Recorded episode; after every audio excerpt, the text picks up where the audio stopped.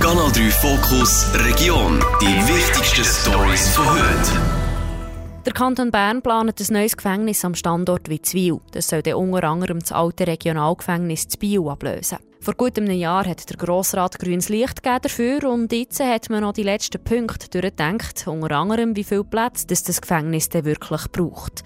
Da hat der Kanton jetzt einen Entschluss gefällt. Dalin Bläsi aus der Redaktion berichtet. Ursprünglich hat der Kanton Bern mal geplant, dass es im neuen Gefängnis 100 Zellen in Untersuchungshaft soll geben Jetzt kommt er aber zum Schluss, es braucht nur 50. Das hat vor allem mit einer nationalen Entwicklung zu tun, erklärt der Pascal Ludin. Er ist der stellvertretende Vorsteher vom Amt für Justizvollzug. Wo aktuell eher davon ausgeht, dass wir zu viele Haftplätze werden haben. Es sind auf der anderen Seite aber auch kantonsinterne Überlegungen, nämlich was soll an welchem Standort angeboten werden, wo noch einmal zu einer Schärfung von dieser zu realisierenden Anzahl Plätze geführt hat. Durch diesen Entscheid wird der Bau dann auch etwas kleiner als ursprünglich geplant. Wir haben aber gesagt, dass die Entwicklungen in 20, 30 Jahren in eine andere Richtung gehen können und dass wir an dem Standort, wo wir ausgewählt haben, innerhalb vom Sicherheitsperimeter, wo jetzt mit der Anlage soll realisiert werden, tatsächlich Reservelandflächen vorhanden sind. Und somit könnte man das neue Gefängnis Zwitzwil immer noch erweitern während dem laufenden Betrieb, sagt der Pascal Ludin weiter. Er betont außerdem, dass man jetzt hat gesehen, dass es doch weniger Platz braucht, hat nicht mit einer schlechten Planung zu tun. Irgendwann muss man einmal eine Zahl setzen. Nach der Aufgabe der kantonalen Verwaltung, ähm, den Bedarf zu überprüfen. Das haben wir gemacht. Und das ist nicht ein Zeichen von einer Ungenauigkeit, sondern es ist ein Zeichen, dass man den Auftrag von der Schärfung und vom schonenden Umgang mit den finanziellen Ressourcen im Kanton Bern sehr ernst nehmen. Bis das neue Gefängnis beim Standort Witzwil steht, vergeht noch ein bisschen Zeit. Geplant ist, dass es ab 2032 in Betrieb geht.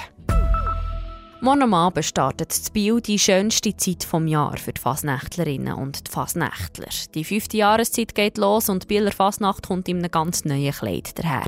Dalin Bläsi aus der Redaktion verschafft uns einen Überblick, was denn so läuft. Der Start morgen zu oben macht der Charivari mit in der Altstadt. Dort spielen die verschiedenen Gucken und es gibt auch Schnitzelbänke in verschiedenen Lokalen. Am Freitag geht es weiter mit dem Nachtumzug, wo die Wege und die Gucken wunderschön beleuchtet vom Zentralplatz aus durch die Stadt laufen, sagt Ann Müller. Sie ist bei der Bieler Faschingszunft für die Kommunikation verantwortlich. Und dann ist einfach Platz auf der, auf der Gasse, um Strassenfasnacht geniessen. Samstag oben ist das grosse Maskentreiben. Das heisst, man kann sich verkleiden. Es hat eine Jury.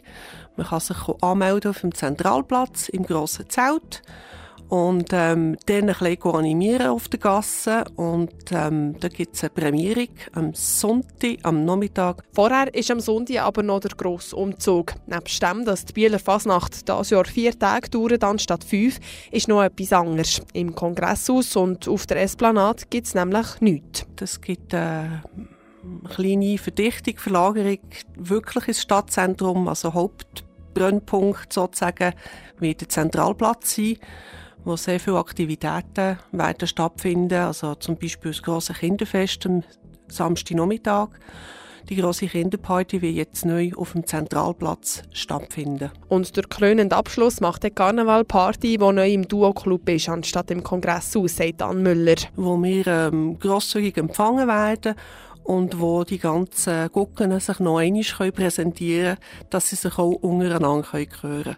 Die Kommunikationsverantwortliche vor Bieler Faschingszunft hofft vor allem auf zwei Sachen, nämlich, dass die Fasnacht reibungslos über die Bühne geht und die Leute Freude haben an Fasnacht. In Bio hat man für die Stadtklimainitiative rund 2300 gültige Unterschriften sammeln. Für Stefan Rüber, Mitglied des Komitees, sind das gute Nachrichten, wie er sagt. Also ich bin, es freut mich sehr, dass wir die Initiative zustande gebracht haben. Wir haben auch äh, viel positives Feedback äh, bekommen, wo wir äh, gesammelt haben auf der Straße. Ich glaube, das Thema ist aktuell und kommt gut an bei den Leuten. Das Ziel der Initiative ist es, eine Stadt zu schaffen, die an die Klimaerwärmung angepasst ist und die, die Biodiversität und den Fuß- und Veloverkehr fördern soll. Das wird man innerhalb der nächsten zehn Jahre erreichen, so der Stefan Rüber weiter.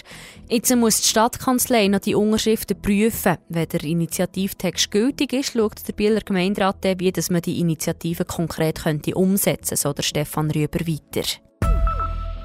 Die Friedhofsgebühren sollen gerade die Kosten decken. Die Städte sollen keinen Gewinn machen damit.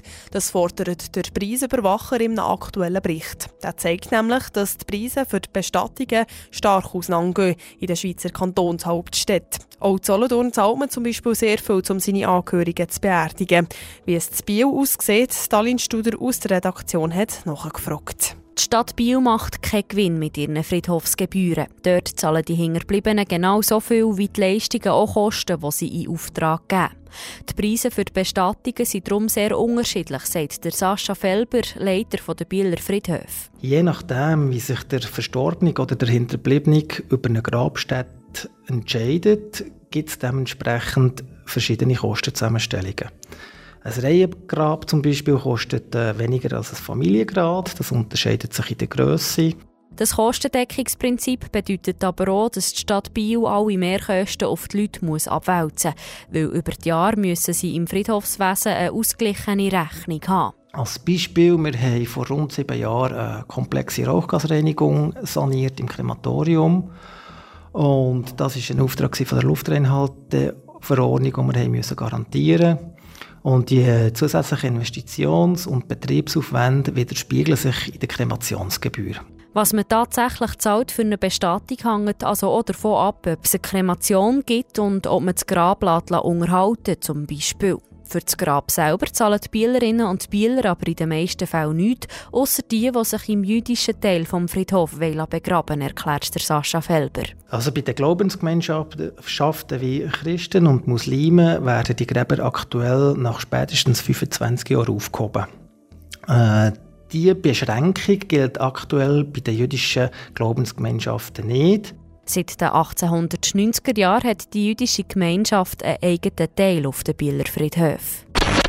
Kanal 3 Fokus Region.